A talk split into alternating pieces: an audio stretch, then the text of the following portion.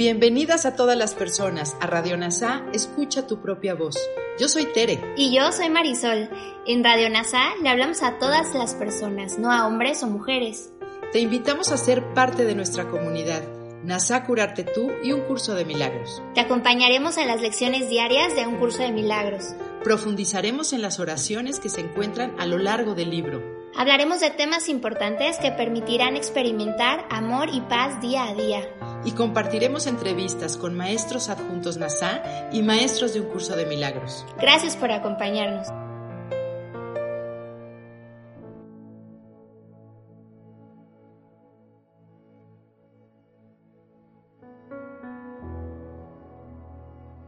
Comenzamos. Lección 37 del libro de ejercicios de un curso de milagros. Mi santidad bendice el mundo. 1. Esta idea contiene los primeros destellos de tu verdadera función en el mundo, o en otras palabras, la razón por las que estás aquí. Tu propósito es ver el mundo a través de tu propia santidad. De este modo, tú y el mundo sois bendecidos juntos. Nadie pierde, a nadie se le despoja de nada, todo el mundo se beneficia a través de tu santa visión. Tu santa visión significa el fin del sacrificio, porque les ofrece a todos su justo merecido, y Él tiene derecho a todo, ya que ese es su sagrado derecho como Hijo de Dios. 2. No hay ninguna otra manera de poder eliminar la idea de sacrificio del pensamiento del mundo. Cualquier otra manera de ver inevitablemente exige el que algo o alguien pague, como resultado de ello, el que percibe sale perdiendo y no tiene ni idea de por qué está perdiendo. Su plenitud, sin embargo, le es restaurada a su conciencia a través de tu visión. Tu santidad le bendice al no exigir nada de él. Los que se consideran a sí mismos completos no exigen nada. Tu santidad es la salvación del mundo. Te permite enseñarle al mundo que es uno contigo, sin predicarle ni decirle nada, sino simplemente mediante tu sereno reconocimiento de que en tu santidad todas las cosas son bendecidas junto contigo. 4. Hoy debes dar comienzo a las cuatro sesiones de práctica más largas las cuales han de tener una duración de 3 a 5 minutos cada una, repitiendo la idea de hoy, a la cual ha de conseguir un minuto más o menos en el que debes mirar a tu alrededor, a medida que aplicas la idea a cualquier cosa que veas. Mi santidad bendice esta silla. Mi santidad bendice esa ventana. Mi santidad bendice este cuerpo. Luego cierra los ojos y aplica la idea a cualquier persona que te venga a la mente, usando su nombre y diciendo, mi santidad te bendice y el nombre de esa persona.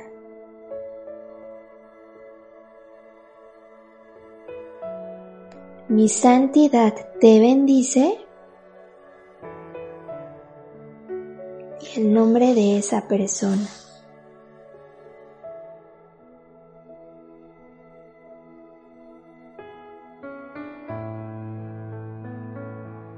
Puedes continuar la sesión de práctica con los ojos cerrados o bien abrirlos de nuevo y aplicar la idea a tu mundo exterior si así lo deseas.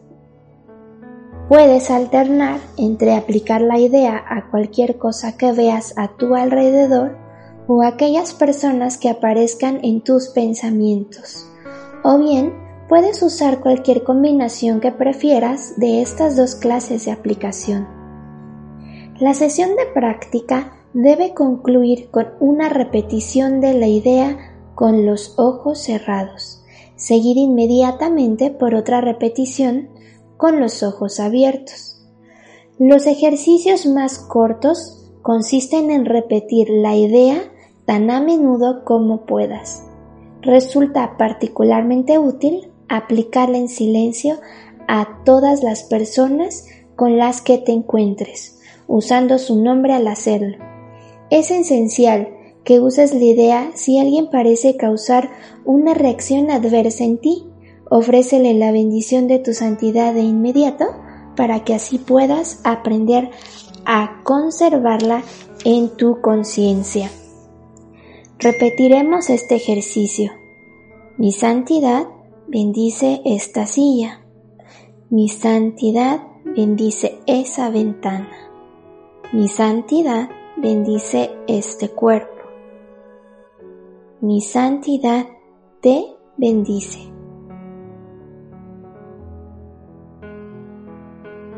Ahora haremos unas reflexiones de Kenneth Wapnick, maestro de un curso de milagros, para poder comprender mejor el contenido de esta lección. Esta es otra lección extremadamente importante en términos de lo que Jesús está enseñándonos, además de corregir algunos errores comunes que suelen hacer los estudiantes de un curso de milagros. Obviamente Jesús no nos está diciendo que debamos bendecir el mundo que está fuera de nosotros. Esto estaría en contradicción directa con todo lo que hemos venido enseñando hasta ahora. Recuerda, Jesús nos está enseñando que el mundo no es otra cosa que un espejo de nuestros pensamientos. El contenido de la lección no es que debamos bendecir una silla, un bastón, un reloj o a otra persona. Más bien, Él nos está diciendo que si elegimos su bendición dentro de nuestras mentes y nos vemos santos porque nos hemos unido a Él, esa bendición se extenderá automáticamente a través de nosotros y volverá a todo lo que veamos. El principio de la proyección da lugar a la percepción que nunca debe de estar lejos de nuestros pensamientos. Esto quedará cada vez más de manifiesto a medida que estudiemos esta lección. Esta es otra manera de decir que nuestro propósito o nuestra función es perdonar. El perdón todavía no había aparecido en estas lecciones, pero el proceso de ver al mundo a través de nuestra propia santidad es una descripción maravillosamente de él.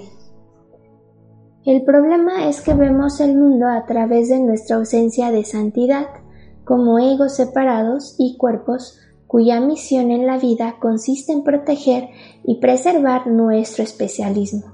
Por tanto, esta lección presenta el pensamiento de la mente correcta que deshace el ego que dice, mi ausencia de santidad envuelve y condena el mundo que veo. En realidad el foco de esta lección no está en el mundo en absoluto, está en nuestros pensamientos. Si nuestros pensamientos están enraizados en la santidad de Cristo que somos, automáticamente todo lo que percibimos debe ser su extensión. El mundo solo es un reflejo de mi pensamiento, que es un pensamiento de santidad y bendición porque yo soy hijo de la bendición. El mundo ahí afuera debe compartir esa santidad, porque viene de esa santidad en otras palabras. El mundo que percibo está enraizado en quien yo soy. Otro principio es las ideas no abandonan su fuente. En este caso, si mi santidad es la fuente, la idea del mundo también debe ser percibida como santa. Ciertamente, estos dos principios, la proyección da lugar a la percepción y las ideas no abandonan su fuente. Son esencialmente el mismo. La proyección o su forma en la mente correcta, que es la extensión, es la razón por la que las ideas no abandonan su fuente.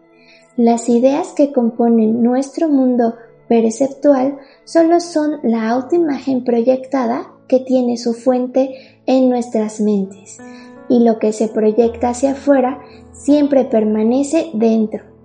Así, fuente e idea siguen siendo uno. Esta es la primera vez que en las lecciones Jesús habla del sacrificio.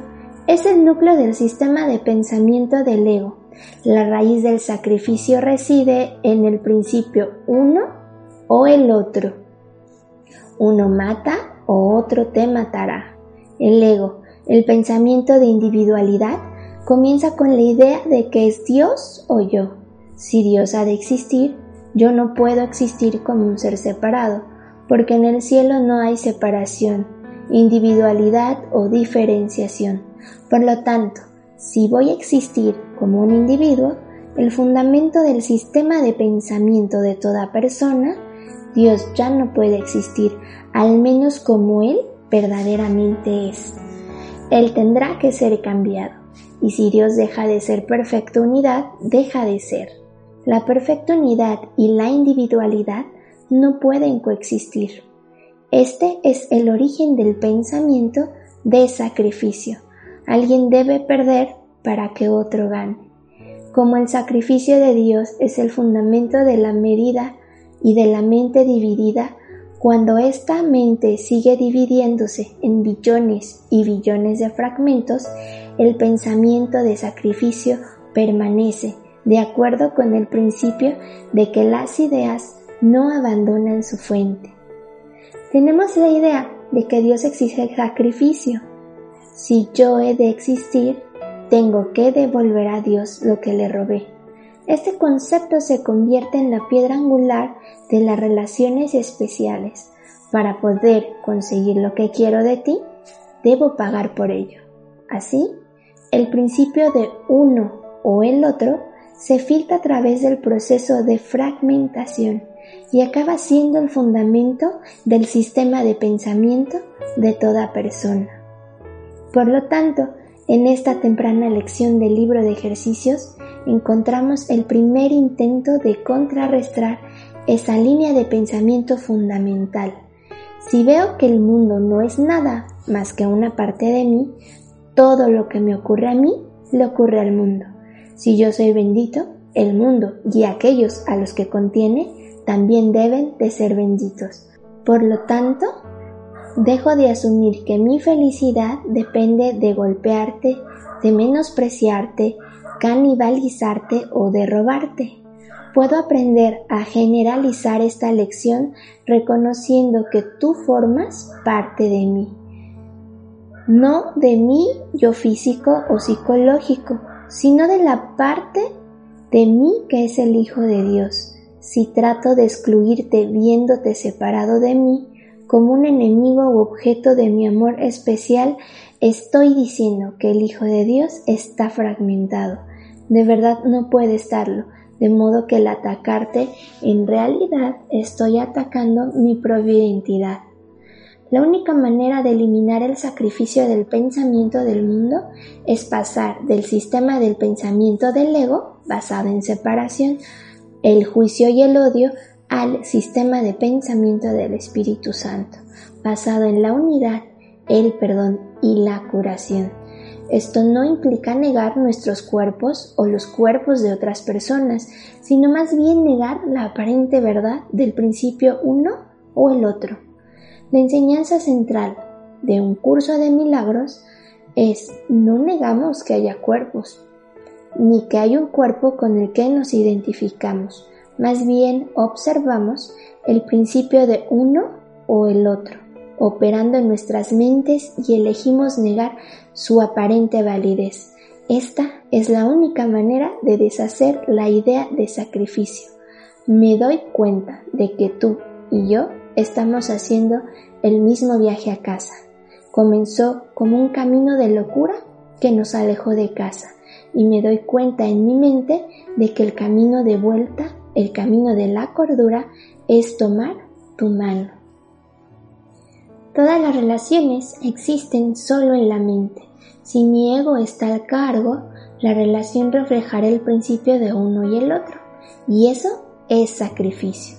Sin embargo, si pongo a Jesús al cargo porque es mi maestro, consideraré mi relación especial como una oportunidad de examinar el pensamiento de uno o el otro y después le pediré ayuda para cambiarlo.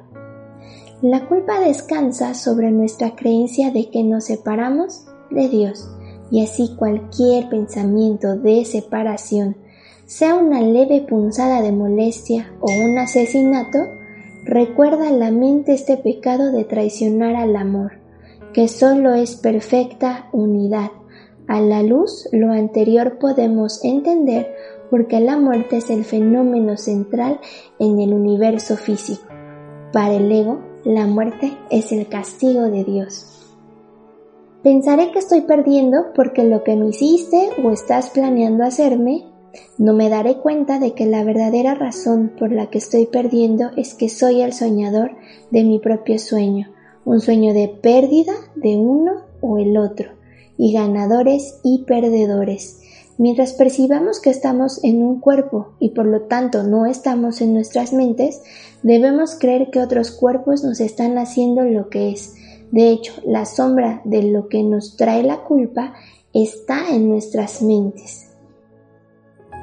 Cuando pido ayuda a Jesús y me identifico con su santidad, no solo sano mi mente, sino que te sirvo a ti como recordatorio. Así, si estamos en una relación y yo no puedo cambiar mi mente dejando de mantener el principio de uno o el otro, el maestro que he elegido también estará disponible dentro de ti. Esto es lo que se nos quiere indicar al final de este texto, cuando Jesús nos recuerda que Cristo está dentro de nosotros al decir, hermano, elige de nuevo. Cuando somos capaces de elegir de nuevo, nos convertimos en esa misma expresión de la visión del perdón de Cristo, reflejando sus palabras a nuestro hermano. La plenitud es restaurada a la conciencia de quienes están enfermos. Los maestros de Dios acuden a estos pacientes representando una alternativa que ellos habían olvidado, la simple presencia del Maestro de Dios le sirve de recordatorio. Su manera de pensar reclama el derecho de cuestionar lo que el paciente ha aceptado como verdadero, en cuanto que mensajeros de Dios, los maestros de Dios son los símbolos de la salvación. Le piden al paciente que perdone al Hijo de Dios en su propio nombre, representan la alternativa. Con la palabra de Dios en sus mentes, vienen como una bendición, no para curar a los enfermos, sino para recordarles que hay un remedio que Dios les ha dado ya. No son sus manos las que lo curan, no son sus voces las que pronuncian la palabra de Dios, sino que sencillamente dan lo que se les ha dado. Afuera no hay un mundo que tenga que ser salvado. En realidad, salvar al mundo significa salvarnos a nosotros mismos de las creencias en el mundo. Como todas las mentes están unidas en la santidad de Cristo, si mi mente es sanada en un momento dado, la mente de la afiliación también lo es. Nada de esto es comprensible desde la perspectiva del mundo. Nada de esto tendrá sentido dentro del marco de nuestra experiencia aquí y solo puede ser comprendido cuando estamos con Jesús en el instante santo. Desde ahí miramos al mundo y lo vemos de otra manera, dándonos cuenta de que los que tienen que ser salvados son nuestros pensamientos con respecto al mundo. Recuerda, para cambiar y salvar al mundo, no hemos de predicar un curso de milagros, ni enseñar un curso de milagros en la forma, ni hacer nada con un curso de milagros, excepto aprenderlo nosotros mismos. Para que mi mundo se salve, no hay nada que tenga que decir o hacer, sino aceptar lo que las lecciones me están enseñando. Este es el significado de aceptar la expiación para uno mismo. Pero, si no hay un mundo, ¿cómo podremos salvarlo? Una vez más, las que necesitan ser salvadas o corregidas son nuestras mentes, que creen en la existencia del mundo. Una vez que nuestras mentes sanan, recordamos que la separación nunca ocurrió y así el mundo que surgió de este pensamiento de separación tampoco podría haberlo ocurrido. No hagamos nada excepto deshacer la creencia en el ego, reflejando la pequeña buena voluntad que ciertamente salva al mundo de nuestra creencia en él.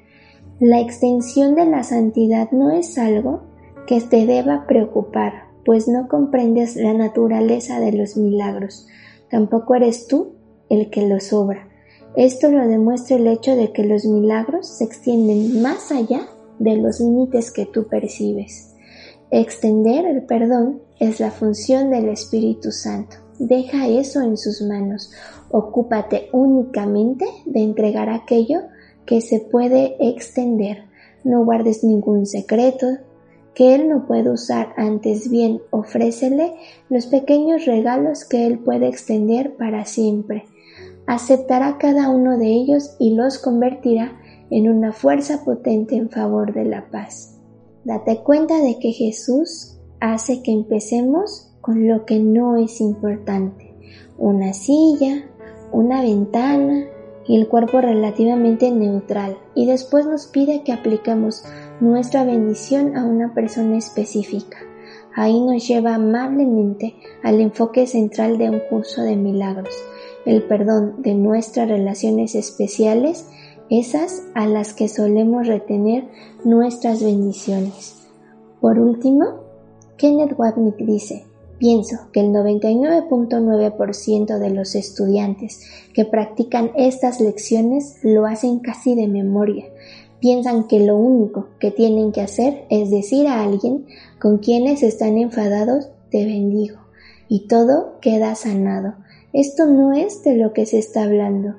Él Jesús está hablando de reconocer que nuestra percepción del otro viene de nuestra percepción errónea de nosotros mismos. La idea es llevar los pensamientos del ego ante la verdad, la oscuridad a la luz. Por lo tanto, cuando haces una lección como esta, deberías darte cuenta de lo que estás diciendo. Presta atención a la necesidad de mantener a esa otra persona separada de ti. Sobre todo, sé consciente de la necesidad de mantener la culpa segura en tu mente. Solo entonces Jesús y estos ejercicios pueden ayudarte a dejarla ir. Gracias por unir tu mente a todas las mentes. Soy gratitud.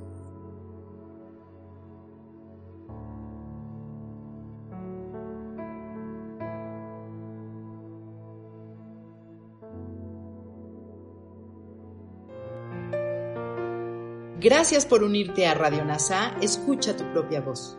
Te esperamos en la siguiente transmisión. Búscanos en Instagram y Facebook como arroba NASA Curarte Tú.